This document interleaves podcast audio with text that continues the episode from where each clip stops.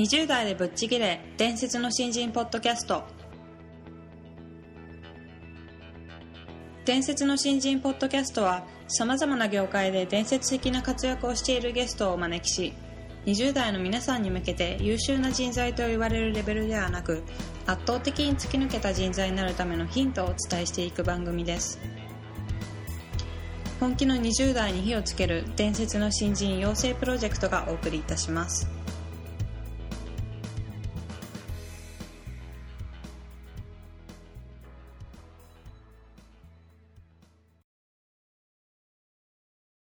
皆さんこんにちは。20代でぶっちぎれ伝説の新人ポッドキャストへようこそ。ナビゲーターの戸谷香奈です、えー本日も私一人でナビゲートさせていただきたいと思いますのでよろしくお願いします、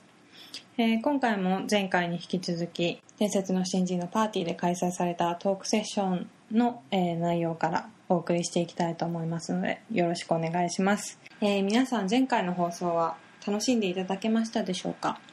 おそらく聞いていて会場がもうどっかんどっかん大盛り上がりだったのがお分かりいただけたかと思うんですけども、えー今回もそんな非常に大盛況だった、えートークセッションよりお送りしていきたいと思います。えー先生個別にですねいくつか質問が来てます。まだお会いしたことなかった小倉さんに質問が来てます。はい。リーダーシップの本を多く執筆されていますがリーダーにとって一番重要な要素は何でしょうか？難しいですね、まあ、いろんな人がいろんなことを言ってますけどまずリーダーシップの定義が必要ですけれどもリーダーシップの定義というのは、えー集団を一定の方向へ導く影響力です。つまり多くの場合は経営の場合はビジョンであるとか目標であるとかそこに対して不特定多数の人間をその気にさせるのがリーダーシップですね。えー動かさなきゃダメですね。でそういう意味でいくとじゃあ人の心を動かせる人になるってことですよね。で一番大切なこと、うん、これはもういろんな人がいろんな定義してるんで何とでも言えるんですけどどうかな。俺人の心を動かせる人になるためには自分自身が感動できる人間じゃないと無理だと思うんですね。だからぜひ今日は皆さん若い人たちが多いので映画でもいいですし別にあのスポーツでもいいしあの我々のように年取るとですねあの感動するとすぐ泣いちゃうんですね。私私よくあのマラソンとか見てるとボロボロ泣いてあと最近はですねあのライオンが走ってるだけで泣いたりとか。よくわかんないんですけどわわかりますよね。一生懸命なものを見ると泣いちゃうんですよ。ええそれがいいかどうか置いといてあのあのあのですね人を動かす時っていうのは理屈じゃないんですね。あのアリストテレスが言ってますけれども人が動く3要素っていうのはパエドスパスとロゴスですから、えーつまり信頼性とですね感情とですねそして最後に論理なんですね。そういう意味でいくと論理で人を動かしちゃダメなんですよ人は心で動きますから後付けで理屈つけますからね。人の心を動かせる人間は自分自身が心を動く人間にはいけないんでぜひいろんな感動していただきたい、えーそれがリーダーになるための、まあ、あえて一つ言えばそこかなと。以上でございます。ありがとうございます。一応これですよ。ライオンが走ってるの見て泣きます？あの皇帝ペンギンが、はい。あのオスが集団で卵を返してるとこ見て泣きましたよ ね近いと思います、あの絶対見たら泣くよ僕もね2日前に泣きました。ウミガメの放流たまたま。絶対泣鹿児島。ウミガメのはい、次に行こうと思います。はいお願いします。ありがとうございます。あの小森さん飛ばされましたけど。ちょっとあの時間の関係もありまして。僕はテレビ見ないから。えー森さんに、はい、相手と違う意見を主張する有効な雰囲気を維持しながら相手を興味津々に聞かせることが可能でしょうか？有効ってフレンドリー。フレンドリーフロンフレンドリー。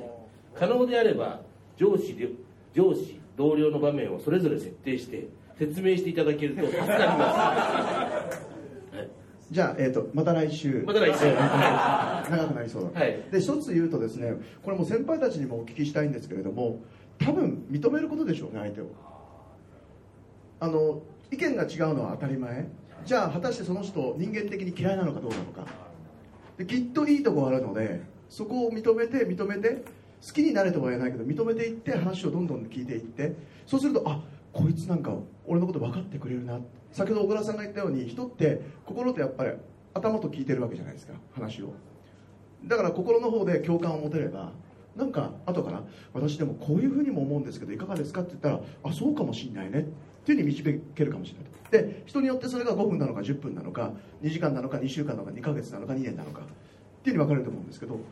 心が共感してて認めれば何とかなるんじゃないかなというふうに思いますけど。え後半の答えまた来週。わかりました。ありがとうございます。はい、珍しくあの小森さんもうなずいてますのでご意見聞いてみます。え僕はそれをその合意と需要の差と言ってま合意はしなくてもいいけど受け止めるっていうスタンスがあると話は進むっていう感じをいつも。合意しなくてよいですそう合意じゃないけど需要はする。なくても。なんか恐ろしいおじさんたちですね すごいねこれ。次いきますね。拍手お願いします、えー石原さんへ質問です。はい。えー法人営業として現在の部署に配属されてちょうど2年が経ちます。はいお客様のためにお客様の力になろうと,、えー、とやればやるほど無意識にこうクレームや、えーお客様が喜ぶようなこと全部やっちゃいますと。石原さんの考える売れるセールスマンにとっての商品を売ることとお客様を喜ばせることを重要視するバランスを教えてください。基本的にあの法人営業は、まあ、営業って基本的に何かというとこっちの商品売ろうとするから売れないんですよね、うん、でどうするかって言ったらあの相手が今困ってることを全部聞き出せばいいんですよね。でそれを一緒に解決するような感じの努力をするとたとえこっちの商品が売れなくても今回はね売れなくても次の機会に呼ばれちゃったりとかするのであのそういう形で入っていくとすごくいいんですよね。あの営業ってさ敵対関係作っていくでしょ。イメージわかります？こっちは買ってもらいたいと。向こうは買いたくないってやっちゃうとこれ反発ですよねだからあのえー、とな商品なりサービスなりをこっちは持ってるわけでそいつを上手に使えるようなポイントを見つければいいんですよね。でそのためには何かっていうとなんで困ってるのかってことを聞けばよくてでえっ、とビジネスパートナーですよね。って。だからどういうことでそれ困ってるのか教えてくださいってですね。で教えてくれなかったら暴れればいいね。いや僕は御社のために一生懸命頑張ってるのにそのなんで困ってるか分かんなかったら僕仕事できませんよって言うんですよ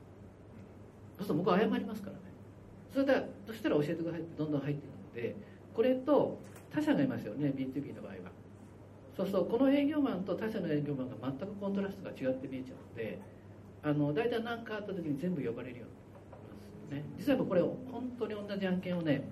香港のクライアントと僕スカイプでやり取りしてるんですね。それでそのやり方はあこれニット屋なんだけどね。あのユナイテッドアローズとかさやつの OEM とかの、本当ね、海外のブランドの OEM やってて日本とヨーロッパ半々かな。それとにかく安くしてくれ安くしてくれって言われるんですね。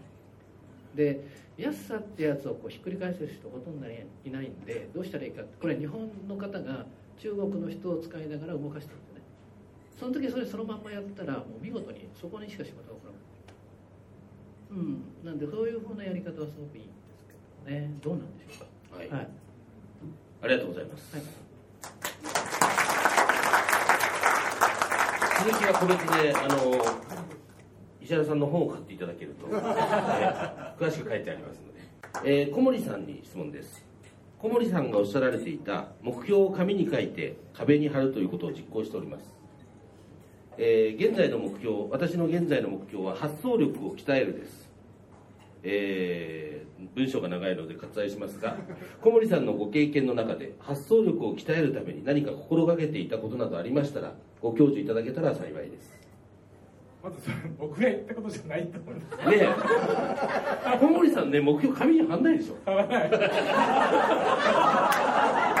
のあごめんなさい。小森さんが、えー、とおっしゃられていた目標を紙に書いて壁に貼るという話を聞いたことがあるという話ですが。で要は、まあ、それは貼りませんけどじゃあ発想力の話発想力の話お願いします。発想力は僕はそのえーっとやっぱりちょっとさっきの感情の話に似てるんですけど人間の、まあ、右脳の話ですね。もっと言えば右脳さんの連携の神経回路がどんだけ早く動くかということが発想力なんですけどそうするとやっぱり体験的なものとか感情も含めてそのなんか体験的なものがリッチじゃないともっと言えば喜怒哀楽の絶対量がリッチじゃないと僕はやっぱり発想力が出ないと思いますね。それはその技術的な知識ももちろんたくさん必要なんでしょうけどもそれ以前にこうなんか喜怒哀楽ですよね。だからそれをおそらく39歳までに山ほどやった人は発想力僕良くなると思います。でそこが薄いとやっぱり脳がそもそも活性化しないので発想できないんですよね。だからいろんな意味でいろいろこう突っ込んで経験して感情揺さぶられてで喜怒哀楽のもう絶対値測ったらすげえと、うん、いう人はやっぱり発想力が出るんじゃないかな。だから紙にこのいろいろ経験するはい。突っ込んでいくとか、はい。書けばいいのかな。そういうことでございますよ。よろしくお願いします。あのくれぐれも質問するときに相手を間違えないようにお願いします